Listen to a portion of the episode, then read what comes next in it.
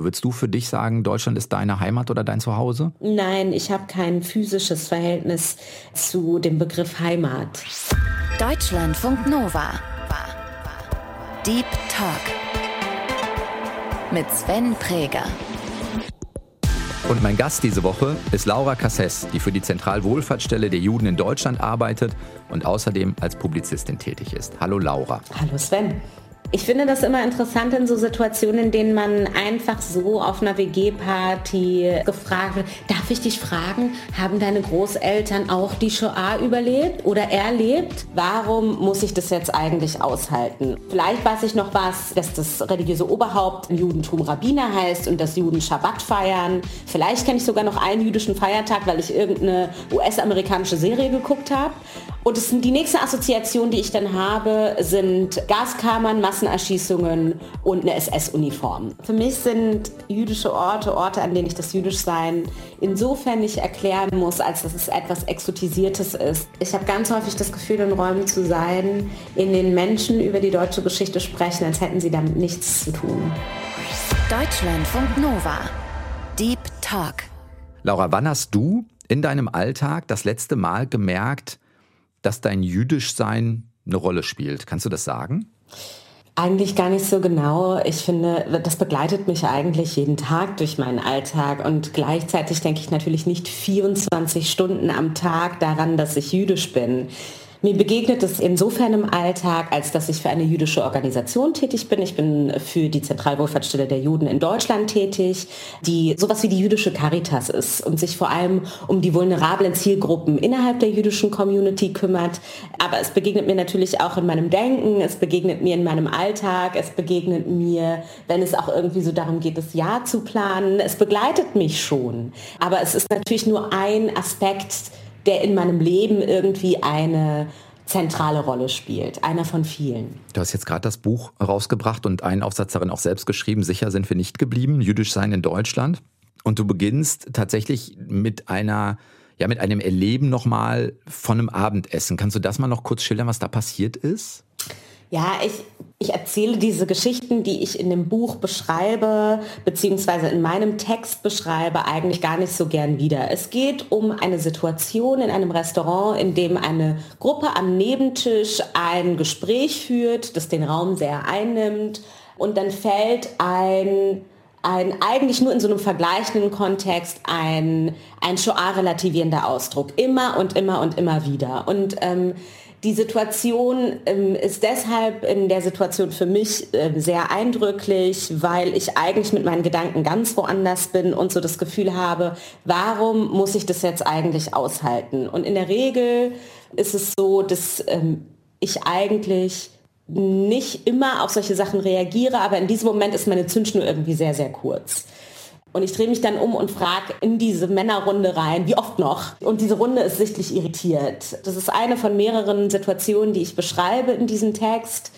Aber ein Punkt, der mir daran sehr, sehr wichtig ist, ich habe diese Situation nicht gewählt, um dem Text irgendwie vor allem irgendwie viel Aufmerksamkeit auf mein Erleben zu verleihen, sondern um klarzumachen, dass es keinen antisemitismusfreien Raum in Deutschland gibt. Also dass es keinen Raum in Deutschland gibt, in dem man sich sozusagen dieser, dieser Konfrontation entziehen kann. Und das, was in dieser Situation eben besonders schmerzlich ist, ist, dass es in diesem Restaurant, in dem diese Stimmen so laut auffallen ähm, und auch den, den Raum so einnehmen, eigentlich niemandem auffallen, sondern nur mich in irgendeiner Form angreifen. Und das ist auch ein jüdisches Erleben. Das ist auch ein Erleben, dass mit, mit, mir diese Worte in einer bestimmten Situation was machen. Nicht jeden Tag auf die gleiche Weise, aber zumindest in dieser Situation sehr eindrücklich auf mich wirken. Und das was ich eben meine ist, nicht nur, dass es keinen antisemitismusfreien Raum in Deutschland gibt, es ist egal, ob es ähm, das Restaurant ist oder die Uni,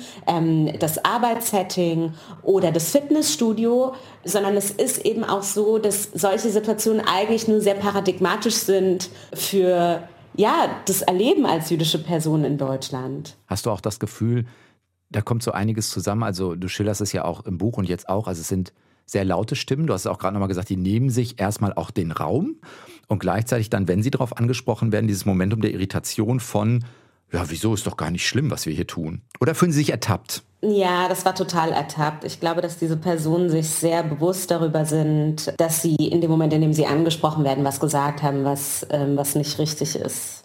Mhm. das ist ja sozusagen der Nachgang an diese Situation, dass dann eine Person sich nochmal umdreht und sagt, ich bin ein guter Deutscher. Das hat es ja irgendwie so ein bisschen auch unterstrichen. Und das ist ja etwas, was viele der AutorInnen auch in ihren Texten beschreiben, dass es eine Irritation auslöst, wenn man darauf hinweist, dass es nicht richtig ist und dass es eine Grenzüberschreitung ist, die man sich nicht einfach so rausnehmen kann. Jetzt ist natürlich auch das etwas, was wir in einem in ähm, gesellschaftspolitischen Debatten ständig aushandeln. Die Frage danach, was darf man eigentlich noch sagen? Wer fühlt sich eigentlich wovon gestört? Warum darf ich jetzt in einem Restaurant nicht, wenn ich etwas beschreibe das, äh, und ein Superlativ brauche, dass es irgendwie nochmal besonders unterstreicht, äh, wie viel das gerade ist oder wie krass das gerade ist? Warum darf ich da eigentlich bis zur Vergasung nicht benutzen? Genau das Gleiche gilt für die Debatten, die wir führen zu bestimmten bestimmten triggernden oder beleidigenden oder diskriminierenden Begriffen, ähm, die aus Zeiten kommen, in denen diese Begriffe genau auch diese, diese Bedeutung hatten, nämlich Menschen zu unterdrücken und Menschen zu diskriminieren. Und eigentlich fällt das genau in diese Kategorie hinein. Es gibt die Debatte darum, dass es Antisemitismus nicht mehr geben darf ähm, und dass es etwas ist, was geahndet werden muss in Deutschland und gleichzeitig ist er omnipräsent. Und in dem Moment, in dem man Personen darauf hinweist, führt es natürlich zu einer un unglaublichen Empörung, weil das natürlich sozial nicht erwünscht ist, darauf hinzuweisen, dass man etwas Antisemitisches reproduziert. Laura Casses ist Jahrgang 1990, wurde in München geboren und hat unter anderem Psychologie studiert. Und heute leitet sie die Abteilung für Kommunikation und Digitalisierung der Zentralwohlfahrtsstelle der Juden in Deutschland. Diese Zentralwohlfahrtsstelle kümmert sich um soziale Themen, hat Laura ja auch gerade gesagt, ist also vergleichbar mit Diakonie oder eben Caritas. Und Laura setzt sich vor allem dafür ein, dass wir etwas über das diverse Leben von Jüdinnen und Juden in Deutschland erfahren. Dazu passt auch das Buch, das sie gerade herausgegeben hat. Sicher sind wir nicht geblieben, jüdisch sein in Deutschland heißt das. Und Laura schreibt den ersten Aufsatz selbst, darüber haben wir uns ja auch gerade unterhalten. Und ich habe mich zum Beispiel auch gefragt, darf, soll ich das jetzt ansprechen oder reproduziere ich damit antisemitische Begriffe? Aber gleichzeitig muss ich das ja auch irgendwie benennen, damit klar ist, worüber wir überhaupt reden. Diese Fragen treiben mich immer wieder in Gesprächen um. Und wie geht das gut? Wie kriegt man das gut hin, ne? Naja, also es geht ja wirklich immer auch um den Kontext, in dem bestimmte Dinge besprochen werden. Ein Punkt, der irgendwie auch aus vielen Texten sehr deutlich spricht, ist ähm, diese, diese Frage der Triggerwarnung. Und das beschreiben einige Texte ja durchaus auch, dass es manchmal schwierig ist für jüdische Personen, ähm, vor allem in progressiven Debatten, auch klarzumachen, dass das Erleben in Deutschland, jüdisch zu sein, eigentlich immer ohne diese Triggerwarnung auskommen musste, weil eigentlich alles alles assoziativ ist. Das heißt alles, ja. Einfach die, die Geschichte dieses Landes omnipräsent ist, Judenvernichtung omnipräsent ist. Naja, wenn du sagst, es gibt auch kein, es gibt keinen antisemitismusfreien Raum, dann ist das omnipräsent. Es passiert immer und immer wieder. Genau. Und die Frage danach, da dürfen diese Begriffe reproduziert werden? Naja, sie werden ja sogar im Geschichtsunterricht reproduziert. Ähm, und das ist irgendwie schon, also es ist, es lässt sich die Geschichte dieses Landes nicht erzählen, ohne diese Geschichte zu reproduzieren. Und ich glaube, es ist schon auch wichtig, das zu tun. Aber die Frage ist ja immer die Frage des Kontextes. Die Frage ist, ob ich eben Begriffe, die eigentlich eine industrielle Massenvernichtung von Menschen beschreiben, nutze, um etwas Lapidares am Tisch bei der Pasta und beim Wein zu erzählen oder um das zu beschreiben, was ist. Beispielsweise ist, ähm, es gibt es ja auch nochmal so ein anderes Erleben, wenn wir davon sprechen, dass das Wort Jude ja auch als Schimpfwort benutzt wird. Für jüdische Menschen ist das Wort Jude kein Schimpfwort, sondern eine Selbstbeschreibung. Was ich beim Buchlesen auch nochmal gemerkt habe, und ich glaube, das vermute ich, wolltet ihr auch, es wird nochmal ein Facettenreichtum deutlicher, den man, glaube ich, ja, ich würde schon sagen, ich glaube, den hat man so nicht auf dem Schirm oder zumindest ich habe den so nicht auf dem Schirm äh, gehabt. Also so die typischen Orte, die man wahrscheinlich assoziiert, auch um das mal an Orten äh, versuchen festzumachen. Also klar, Synagoge kommt man drauf, aber natürlich auch in dem Themenbereich, in dem wir jetzt gerade unterwegs waren, natürlich denkt man auch erstmal an möglicherweise Konzentrationslager. Also auf der einen Seite an ein, an ein Gotteshaus und auf der anderen Seite an den schlimmsten Ort, der vorstellbar ist. Kannst du ein paar Orte erleben, Alltagssituationen nennen, die das ergänzen in der Vielfalt? Weißt du, was ich meine? Dass man nochmal sagt, ja, ein, ein, guter jüdischer Ort zum Beispiel in Deutschland ist. Also erstmal würde ich total gerne auf das eingehen, was du gesagt hast, weil das ja genau, also das ist ja genau das, was das, dieses verzerrte Bild zu jüdischem Leben hervorruft. Du sagst das Wort Jude in einem Raum ähm, und das Unbehagen, dass das vor allem in einem mehrheitsdeutschen Raum auslöst. Eigentlich nicht nur in einem mehrheitsdeutschen Raum, sondern vor allem in einem Raum, in dem man zum Beispiel die einzige jüdische Person ist, ist vor allem durch diese Bilder genährt, die auch nicht zusammen funktionieren. Also ich habe irgendwie ein ähm, religiös konnotiertes Bild, das assoziiert ist mit einem jüdischen Gotteshaus. Ähm, und vielleicht weiß ich noch, dass das religiöse Oberhaupt im Judentum Rabbiner heißt und dass Juden Schabbat feiern. Vielleicht kenne ich sogar noch einen jüdischen Feiertag, weil ich irgendeine US-amerikanische Serie geguckt habe. Und es, die nächste Assoziation, die ich dann habe, sind Gaskammern, Massenerschießungen und eine SS-Uniform. Das sind die Bilder, die sich mir in den Kopf schieben. Und dann sitzt eine jüdische Person vor mir, ähm, die hat irgendwie ganz coole Klamotten an oder auch nicht, die interessiert sich für die gleichen Sachen wie ich oder auch nicht, die macht mich neugierig oder auch nicht, die sagt komische Sachen oder interessante. Und ich muss jetzt versuchen, sozusagen dieses Unbehagen aufzulösen, indem ich die Assoziationen, die ich in meinem Kopf habe, weil das die erste jüdische lebende jüdische Person ist, die ich vor mir habe, dann mit diesen Bildern zusammenbringe. Und es funktioniert nicht, wenn man es nicht benennt, wenn man das eigene Unbehagen nicht benennt. Jetzt wird aber das eigene Unbehagen in der Regel nicht benannt. Ich weiß, warum mir das schwerfällt, weil ich so denke, es sollte ja im Idealfall gar nicht um mich gehen in dem Zusammenhang, sondern ich will mich doch der Person gegenüber annähern. Und gleichzeitig hast du natürlich recht, mein Unbehagen prägt ja die Kommunikationssituation. Äh, total. Und es geht auch um dich. Es geht immer um uns. Es geht immer um uns als eine Gesellschaft, dieses Unbehagen, das entsteht, entsteht dadurch, dass es etwas Unausgehandeltes gibt. Und das ist ja etwas, was dann auch ähm, ganz häufig affektive ähm, Reaktionen hervorruft, wie, nee, nee, aber bei uns, also das ist interessant, das, also ohne das jetzt verallgemeinern zu wollen, aber manchmal, also viele jüdische Personen beobachten ja auch so fast schon scherenschnittartige Reaktionen, die dann darauf kommen, wenn, ähm, wenn die Person sich selbst eben als aus welchem Grund auch immer jüdisch zu erkennen gibt, ja.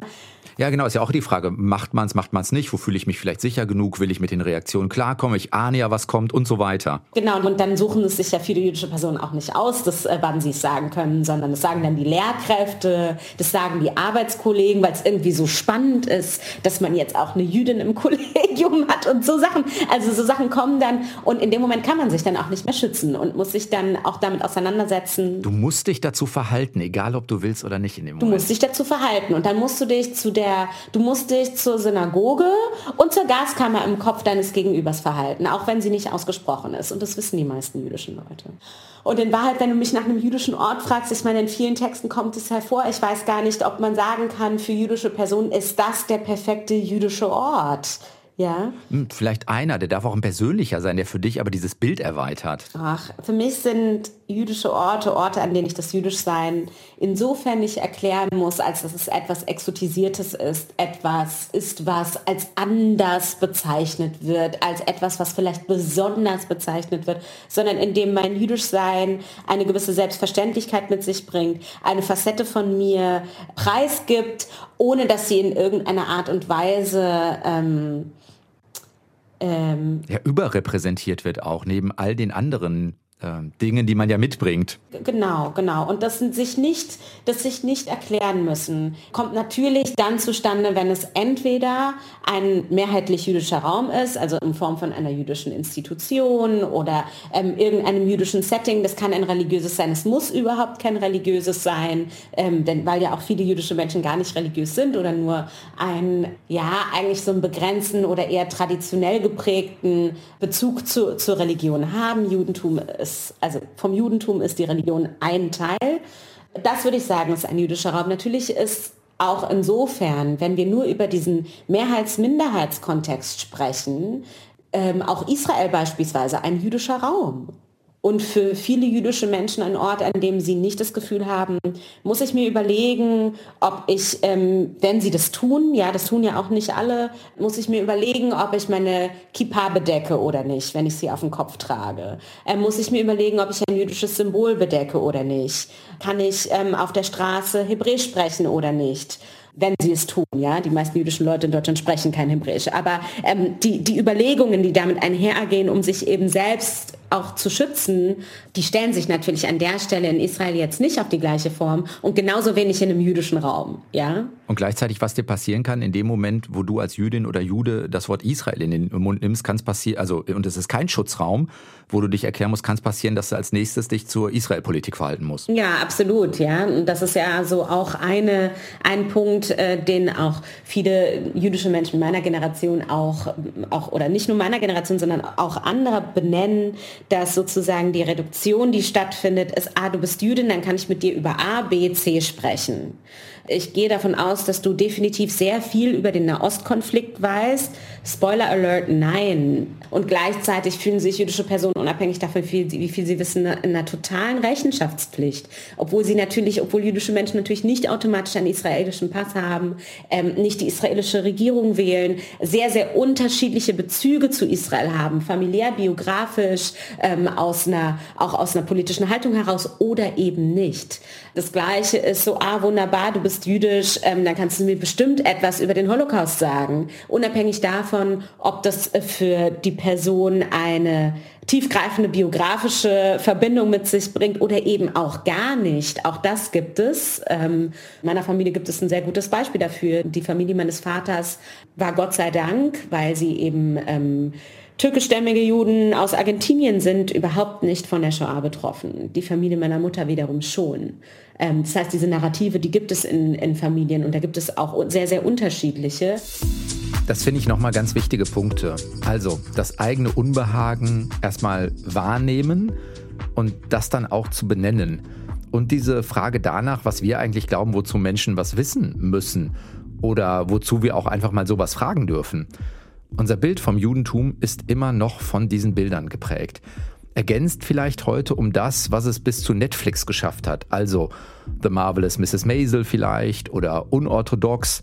Dabei gibt es sehr viel mehr Facetten jüdischen Lebens in Deutschland, die eben nicht nur geprägt sind von diesen Bildern oder vielleicht auch von dem Anschlag auf die Synagoge in Halle 2019, bei dem der Täter es zwar nicht in die Synagoge geschafft hat, aber dann auf der Straße bzw. einem Imbiss in der Nähe zwei Personen getötet hat. Wichtig ist dabei, glaube ich, diese Themen sollen und müssen weiter zur Sprache kommen, aber ergänzt eben um andere Facetten des jüdischen Lebens. Dazu kommen wir gleich auch noch.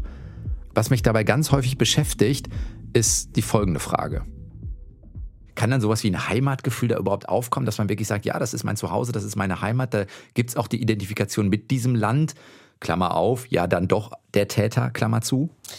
Ähm, diese Frage lässt sich überhaupt nicht mh, hm, generalisierend beantworten, weil die Perspektiven und die Positionen, die jüdische Menschen heute auf dieses Land mitbringen, auch wirklich sehr, sehr unterschiedliche sind. Das hat sehr stark etwas mit den sehr unterschiedlichen Biografien zu tun, die sich auch wiederfinden in dieser jüdischen Community.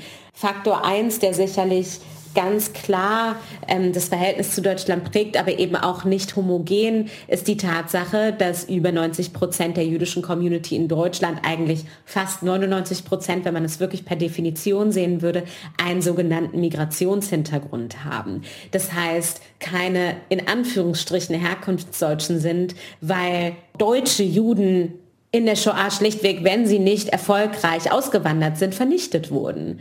Und die demografische Zusammensetzung, die sich aus ähm, die sozusagen die Nachkriegsgemeinschaft in Deutschland ergeben hat, eine ist, die vorwiegend aus Osteuropa kommt, aber eben auch nicht nur.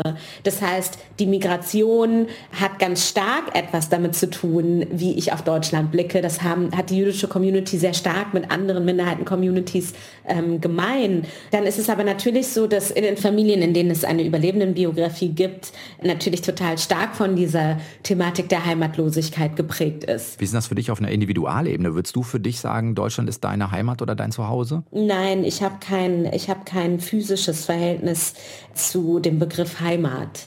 Für mich ist Heimat etwas, was sich nicht an einem physischen Ort festmachen lässt. Und es ist tatsächlich so, dass ich schon auch meine Heimat nicht teilen kann mit, ähm, mit dem, was, also was... Mit dem Raum, den du vorhin beschrieben hast. Genau, und äh, ja, aber auch gleichzeitig, ähm, es ist nicht, wie, wie, gesagt, ich glaube, ich kann es daran festmachen, dass ich sage, für mich ist Heimat nichts per se physisches. Es hat was mit Menschen zu tun, es hat was mit Bezügen zu tun, es hat was mit Erinnerungen zu tun, es hat was mit Sprache zu tun, es hat was mit Sinnlichkeit zu tun. Ähm, und diese Sinnlichkeit, die verortet sich aber bei mir nicht an einem Ort. Ich habe äh, gewissermaßen ein Gefühl von Heimat, wenn ich bei, einer, bei der Familie meines Vaters in Argentinien bin, aus bestimmten Gründen. Die aber auch nicht religiös sein müssen zum Beispiel, ne? Nein, gar nicht. Also das ist überhaupt gar keine, da gibt es keine religiöse Konnotation. Es gibt Orte, an denen ich sowas wie ein Heimatgefühl habe, aber ich könnte nie sagen, ein Land alleine ist meine Heimat. Laura, wir haben für jeden Gast eine kleine Spontanitätsübung. Oh, ähm, da bin ich immer besonders gut drin. Ja, wenn schon, denn schon. Wenn das geht, versuche bitte mal die folgenden Sätze zu vervollständigen. Ein gelungener Abend braucht gutes Essen, ähm, etwas zu viel Wein und ähm, viel zum Lachen. Diese Frage kann ich nicht mehr hören. Sind Juden in Deutschland noch sicher? Ich fühle mich sicher, wenn. Wenn ich mit den Menschen im Raum das gleiche Konzept von Sicherheit teile. Und das letzte, Glaube ist für mich? Etwas, was sich im Laufe des Lebens immer verändert. Wo stehst du da gerade? Kannst du das beschreiben? Mm, nicht so richtig. äh, weil? Ich kann es nicht so richtig beschreiben, weil ich sehr, erstens ist es für mich auch was sehr Privates. Mhm. Ähm, und ich finde auch, also gerade, es ist interessant, dass du das fragst, weil gerade im Kontext Judentum äh, und wenn man zu jüdischen Themen spricht, wenn gleich mein Zugang jetzt vor allem im öffentlichen Sprechen ein ein schon auch eher ein gesellschaftspolitischer ist. Der kann ja privat auch nochmal anders aussehen und auch privat sein. Genau, und die, weißt du, das öffentliche Sprechen über das Judentum suggeriert immer auch, dass man etwas zum Judentum als Religion sagen kann. Das möchte ich mir aber gar nicht anmaßen, unabhängig davon, wie viel ich wirklich darüber weiß, wie viel ich davon praktiziere. Für mich ist das sozusagen auch ein Rückzugsort, den ich mir auch gönnen möchte. Für mich hat Judentum etwas sehr, sehr, sehr Spirituelles und der Glaube daran etwas sehr Ungelöstes. Und das ist auch etwas, was im Judentum quasi möglich ist. Und ich finde das wahnsinnig schön, dass ich sozusagen auch jüdische Lehre oder jüdische Religion als ein Raum der Ressource verstehen kann und mich aber dennoch nicht eindeutig, wenn ich mir darüber nicht ganz im Klaren bin, jetzt manifestieren muss, wie sehr ich an Gott glaube und so weiter und so fort. All das kann sich sozusagen im Laufe des Lebens entwickeln. Dafür gibt es auch Freiräume, das, das zu denken und das zu fühlen und das zu erkunden auch. Ja, und es darf sich ja auch, wie bei allen Religionen auch im Leben verändern. Es gibt sicherlich mal Phasen, wo man vielleicht das Spirituelle mehr in den Mittelgrund stellt. Vielleicht gibt es manchmal eine Phase, wo man sich, weiß nicht, auf Textebene damit auseinandersetzt. Vielleicht gibt es da mal eine Phase, wo man sich distanziert, dann wieder annähert, je nachdem, was biografisch gerade los ist. Also, also Glaube darf ja auch leben, darf atmen, mal jenseits davon, dass ja auch Glaube noch nicht über die Struktur der Institution aus, das darf ja auch noch was anderes sein. Also es ist ja auch hochkomplex. Es ist hochkomplex, aber ich glaube, das, was für mich auch ähm, immer wichtig ist, nochmal also nochmal zu betonen, ist, dass tatsächlich die Religion im Judentum oder das Judentum als Religion eine Facette des Jüdischseins ist. Und das Jüdischsein nicht alleine Religion bedeutet, es ist ein kultureller Bezug, es ist gewissermaßen auch so etwas wie eine Herkunft, könnte man sagen. Und das zeigt sich ja auch in den unterschiedlichen Texten in, in dem Buch beispielsweise. Die einen wünschen sich eine säkulare Utopie und die anderen finden ihre Ressource eigentlich in einem religiösen Zugang. Und das ist total wichtig, das zu verstehen, dass das tatsächlich genau so unterschiedlich ist. Also die meisten jüdischen Menschen in Deutschland leben säkular, aber es gibt auch ganz viele, für die die, die religiöse Facette des Judentums eine unglaublich wichtige Rolle spielt und eine wahnsinnige Ressource ist. Und für all das muss auch Platz sein. Ich versuche das nochmal eben einmal mehr zu verstehen. Ist das sowas, ich würde jetzt beim, beim Christentum zum Beispiel sagen, ich muss mit Strukturkirche nichts anfangen können. Ich muss vielleicht auch gar nicht mich selbst als gläubig oder religiös bezeichnen. Ich kann von mir aus auch ausgetreten sein, also total egal. Ich kann aber sowas wie Prinzip der Nächstenliebe leben, gut finden, versuchen umzusetzen. Aber ich habe das Gefühl, du meinst noch eins mehr. Das trifft es noch nicht ganz, oder? Ja, ich glaube, ich kann das relativ klar daran erklären, dass ähm, das lässt sich, also ne, um so ein bisschen so bei den, bei den dunklen Aspekten jüdischer Geschichte zu bleiben, ein Großteil der Menschen, die heute in Deutschland, ähm, jüdischen Menschen, die heute in Deutschland leben, sind als sogenannte Kontingentflüchtlinge aus der ehemaligen Sowjetunion, aus den Ländern der ehemaligen Sowjetunion ähm, in den letzten 30 Jahren nach Deutschland migriert. Ein ganz großer Teil dieser Menschen wurden als Juden diskriminiert, auch in der Sowjetunion und wurden auch als solche in ihren Geburtsurkunden, in ihren Heiratsurkunden und in ihren Pässen gelabelt. Also Judentum war eine Ethnie in der ehemaligen Sowjetunion. Gleichzeitig war die Ausübung von Religion strengstens verboten. Die Menschen blieben also jüdisch, obwohl sie überhaupt keinen Bezug mehr zu ihrer Religion als Teil ihrer Herkunftsgeschichte und Identität hatten. Ich habe ja auch gerade eben gesagt, das ist schon aus, es wohnt im Jüdischsein schon auch ein Herkunftsgedanke inne, weil es so etwas gibt wie äh, Traditionen, die natürlich auch religiös konnotiert sind, aber die schon etwas Identitätsstiftendes haben und das dann wiederum auch für Menschen, die eigentlich nicht religiös praktizierend sind. Das finde ich auch nochmal einen ganz entscheidenden Gedanken. Jüdischer Glaube ist nur ein Teil der jüdischen Identität. Und natürlich gibt es auch viele Formen, diesen Glauben zu leben. Kommende Woche ist übrigens der höchste jüdische Feiertag, Yom Kippur. Man würde vielleicht sagen Versöhnungstag oder Versöhnungsfest. Gemeint ist die Versöhnung mit Gott und mit den Mitmenschen. So viel übrigens zu dem einen jüdischen Feiertag, den man vielleicht noch kennt. Was können wir als Gesellschaft tun, damit dieses Aushandeln besser funktioniert? Darf ich dir eine Rückfrage stellen? Ja, klar. Gab es denn Dinge, die jetzt du beispielsweise beim Lesen des Buches festgestellt hast, ähm, die dir vorher so nicht klar waren? Mhm. 70.000 Jüdinnen in Deutschland leben unterhalb der relativen Armutsgrenze. Habe ich nicht mhm. gewusst. Mhm. Wenn man mhm. jetzt mal guckt, korrigiere mich, wenn die Zahlen falsch sind. Ähm, 220, 230.000 Jüdinnen und Juden haben wir in Deutschland. Davon sind so 95.000 in Gemeinden organisiert. Ist das so mhm, richtig? Das ist genau richtig. So, und wenn man jetzt sagt, 70.000 von den 220, das ist ein gut, knappes Drittel, die leben ja. unterhalb der Armutsgrenze. Mhm. Und was mir auch nicht klar war, und das ist das, was, wo ich vorhin schon mal war, so gedanklich, die Rolle der Ferienfreizeiten im Judentum, das wird wahrscheinlich für dich eine Banalität sein. Aber ich glaube, ich heb das gerade nochmal heraus, weil für mich, glaube ich, da steht gute Sozialisation drunter, da steckt Lebensfreude drin. Nicht nur, solche Freizeiten können auch ganz schlimm sein natürlich. Mhm. Aber grundsätzlich kann das sehr positiv identitätsstiftend sein. Ja, ich glaube, das total wichtig ist zu sagen, dass das ist gar keine, also ne, es gibt keine Rolle der Ferienfreizeiten im Judentum. Es ist eher ein Community-Ding.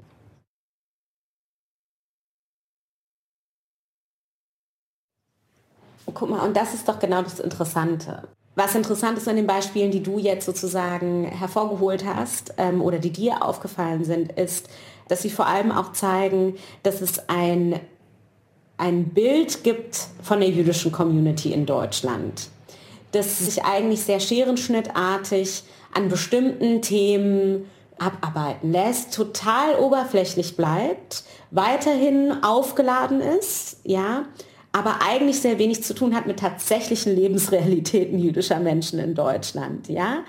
Also es ist einerseits eben ah, die jüdische Kultur, 1700 Jahre jüdisches Leben in Deutschland, jüdisches Denken, jüdische Intellektuelle, jüdische Ultraorthodoxie, jüdisches Kochen, wenn überhaupt, ja, jüdischer Humor, Riesenthema, ja. Alle wollen immer über jüdischen Humor reden. Viele machen sich auch immer gerne darüber Gedanken, also ne, reden gerne über den jüdischen Humor, machen sich wenig Gedanken darüber, was er auch für eine Funktion hat innerhalb der Community Community. Auch das wird ja an der einen oder anderen Stelle in den Texten so ein bisschen angedeutet. Und was aber eigentlich jüdische Lebensrealitäten in Deutschland sind, das bleibt eigentlich unbesprochen und quite frankly speaking, ist es auch häufig so, es ist völlig uninteressant. Also es interessiert in Wahrheit in dem Moment, in dem sozusagen die jüdische Person nicht mehr genau diese Rolle erfüllt, entweder die Rolle des lustigen Juden, die Rolle des, des Showjuden, die Rolle des, ähm, des Versöhnungsjuden. also es ist dann doch, doch so ein bisschen wie Max Czolek schreibt, desintegriert euch, erfüllt nicht mehr die Vorgaben, die in, die in den Köpfen drin sind. Ja, also ich meine, dieser, das, das, das Buch, das wir jetzt herausgegeben haben und gemeinsam verfasst, die Autorinnen und ich, es letztlich eigentlich reiht sich natürlich ein in genau so ein Denken. Es reiht sich ein in den Perspektivwechsel. Es reiht sich ein in ich bestimme, was meine Rolle ist oder ob ich überhaupt eine will. Stück Empowerment, würdest du so sagen? Absolut. Ja, auch ein gewisser Reclaim der eigenen Geschichte, zu sagen, ich erzähle jetzt, was ich erzählen will. Hm. Ähm, weil ich ja vorhin so nach, was können wir tun, damit das Aushandeln besser fällt? Also lesen, sich damit beschäftigen. Und ich nehme als zweiten Punkt nochmal mit und du kannst gerne noch weitere ergänzen wirklich auch, also schon mal drüber nachzudenken, ob ich die Frage überhaupt stelle nach Israel-Politik, Shoah, also weil ich ja in dem Moment schon die Menschen im Zweifelsfall auch dazu zwinge, sich dazu zu verhalten. Also ne, das ist ja schon der erste Schritt, mal zu sagen, hey, wenn was kommt dazu, und man das Gefühl hat, in dem Moment, die Atmosphäre ist da, darf ich vielleicht nachfragen und aber ich akzeptiere Grenzen, aber ich bin nicht derjenige, der sofort sagt, oh, wow, wow, jetzt frage ich aber mal hier. Mhm. Ein Punkt, den ich gerne noch ergänzen würde, wäre einerseits das eigene Unbehagen, wenn es, wenn es da ist, auch mitlesen und es auch akzeptieren, ja. Ähm, viele Personen würden das auch von sich weisen, dass sie das haben, aber es ist schon sehr spürbar, wenn es da ist. Auch, und ich muss sagen, ich habe eigentlich immer die besten Gespräche geführt mit Personen, die dieses Unbehagen gleich am Anfang benennen ähm, und die es aussprechen und die sagen, es tut mir total leid, du bist irgendwie die erste jüdische Person, die ich treffe. Es kann sein, dass ich dir total blöde Fragen stelle. Ähm, und wenn ich an Judentum denke, dann, ähm, dann habe ich ein, dann herrscht auch in mir ein Unbehagen. Das ist die eine Sache. Und ähm, damit einhergehend eigentlich ist auch sich das erlauben, sich selbst Fragen zu stellen. Ähm, und das gilt jetzt natürlich auch für einen, also vor allem für einen, für einen mehrheitsdeutschen Kontext, sich auch erlauben, sich schmerzhafte Fragen zu stellen in die eigene Familienbiografie hinein. Mein Wunsch ist sozusagen, dass man sich sozusagen diesen inneren Widerständen auch stellt, die schmerzhaft sind. Ja, denn das, was man sich natürlich klar machen muss, ich habe als ähm, Teil einer nicht betroffenen Mehrheitsgesellschaft, das gilt natürlich auch für Rassismus, immer auch die Möglichkeit, mich dem zu entziehen. Absolut. Und gleichzeitig äh, habe ich eine Verantwortung dafür, dass wir dieses Aushandeln ja im Heute stattfinden lassen und dafür muss ich mich damit beschäftigen. Und diese, und diese Verantwortung tragen wir aber alle und das möchte ich auch immer wieder sagen. Ja, also es geht hier. Aber ein paar, ein bisschen mehr Verantwortung tragen die Privilegierten, glaube ich. Die können es ein bisschen leichter machen, sich damit zu beschäftigen. Das mag sein und gleichzeitig bin ich auch in einer Gesellschaft aufgewachsen, die mir kein einwandfrei diskriminierungsfreies Denken beigebracht hat. Ich bin nicht frei von diskriminierendem Denken und Handeln. Ich bin es nicht, ähm, du bist es nicht. Ähm, und sich allein, allein das schon bewusst zu machen, ist ein total wichtiger Schritt zu sagen, ich bin nicht mit diskriminierungsfreiem Denken geboren, ich bin nicht als Rassistin oder Antisemitin geboren, aber in meiner Sozialisation hat dieses Denken Eingang gefunden. Und sich dem bewusst zu werden, ist total wichtig. Du schreibst an einer Stelle auch so ein bisschen von der Umkehr der Kommunikationssituation. Also im Sinne von, du bist ganz häufig diejenige, der Fragen gestellt werden und die Fragen beantworten muss. Unter anderem viele von denen, die sofort diese Bilder aufmachen, über die wir jetzt auch gesprochen haben. Und du sagst dann, ja, aber vielleicht muss man auch den, den Fragen mal zuhören, die ich oder die wir haben. Welche Fragen hast du denn? Kannst du das benennen? ist interessant, das Umkehren. Also in einem, in einem Satz schreibe ich ja zum Beispiel, ich will das, all das zurückwerfen, was auf mich projiziert wurde. Ich finde das immer interessant in so Situationen, in denen man einfach so auf einer WG-Party, ähm, auch in, in einem legeren Kontext gefragt wird, darf ich dich fragen, haben deine Großeltern auch die Shoah überlebt oder erlebt? Und in so einer Situation wollen jüdische Menschen eigentlich nur zurückfragen, darf ich dich auch dann was zu deinen Großeltern fragen? Weil in den meisten Fällen kommt dann die Antwort, das eine hat doch gar nichts mit dem anderen zu tun. Und das, was ich dann antworten will, ist zu sagen, und wie? Mhm. Aber also tatsächlich habe ich diese Antwort schon richtig und ich kenne das auch. Also ne, das ist eigentlich so fast schon so, so eine paradigmatische Situation. Ähm, das fragen nur Leute, die auf die Gegenfrage nicht vorbereitet sind. Ja, das ist jetzt eher so eine informelle Situation, ja. Aber die, die ist schon, das ist schon auch etwas, was sehr häufig passiert tatsächlich als wären sozusagen unsere Familiengeschichten auch etwas, was sozusagen wie in einer Stadtbücherei irgendwie jeder freien Zugriff drauf hat. Gibt es eine große darüber hinaus eine große gesellschaftliche Frage, die du gerne zurückwerfen würdest? Ich glaube, die große gesellschaftliche Frage, die ich mir schon auch, und die hängt schon zusammen mit dieser informellen Frage, ist, wie funktioniert diese Abkopplung, wenn diese Geschichte für uns so präsent ist? Erkläre noch mal zwei Sätze mehr wie funktioniert es, dass sich sozusagen die deutsche Geschichte häufig in familienbiografischen Narrativen so krass abgrenzen lässt. Also von der, von der eigenen familiären Geschichte. Ich habe ganz häufig das Gefühl, in Räumen zu sein, in denen Menschen über die deutsche Geschichte sprechen, als hätten sie damit nichts zu tun. Und wenn man dann mal ein bisschen tiefer gräbt, dann stimmt es in den meisten Fällen nicht. Und da geht es nicht darum, mit dem Finger auf Menschen zu zeigen und sagen zu können, dein Opa war ein Nazi, sondern da geht es darum auch, in der Lage zu sein, das mal durchzudenken und nicht zu sagen, du trägst immer noch Schuld, sondern wirklich zu fühlen, wie nah das eigentlich noch an uns dran ist. Und ich finde manchmal diese Entkopplung ist steht manchmal so, also fast schon unaushaltbar in einem Raum. Und das, das gilt nicht, und zwar sogar weniger ähm, in meinem Erleben für Menschen jetzt irgendwie, der, ähm, die in meinem Alter sind, sondern auch tatsächlich bei älteren Menschen. Das beginnt wirklich schon auch bei Menschen, die definitiv noch die die ähm, Erzählungen ihrer Eltern vom Krieg mitbekommen haben, die auch um vieles wissen oder vieles ahnen. Da beginnt die, diese Entkopplung schon. Und ich frage mich manchmal, wie das funktioniert, wenn für mich sozusagen, für mich, und ich spreche jetzt nicht für mich als Person Laura Casses, sondern wenn für jüdische Personen das in vielen Momenten so unumstößlich präsent ist und wir uns gar nicht davon lösen können, obwohl wir es eigentlich gerne wollten. Sagt Laura Casses, ist Leiterin der Abteilung für Kommunikation und Digitalisierung der Zentralwohlfahrtsstelle der Juden in Deutschland und hat ein Buch gerade rausgebracht, darin auch einen Aufsatz geschrieben, das heißt, sicher sind wir nicht geblieben, jüdisch sein in Deutschland. Laura, vielen Dank für die Zeit und vielen Dank für Aushandeln. Danke dir, Sven. Es war ein sehr schönes Gespräch. Finde ich auch. Das war der Deep Talk diese Woche. Ich bin Sven Preger und wünsche euch noch eine gute Zeit. Macht's gut, bis dann. Ciao. Deutschlandfunk Nova. Deep Talk. Jeden Mittwoch neu. Auf deutschlandfunknova.de und überall, wo es Podcasts gibt. Deine Podcasts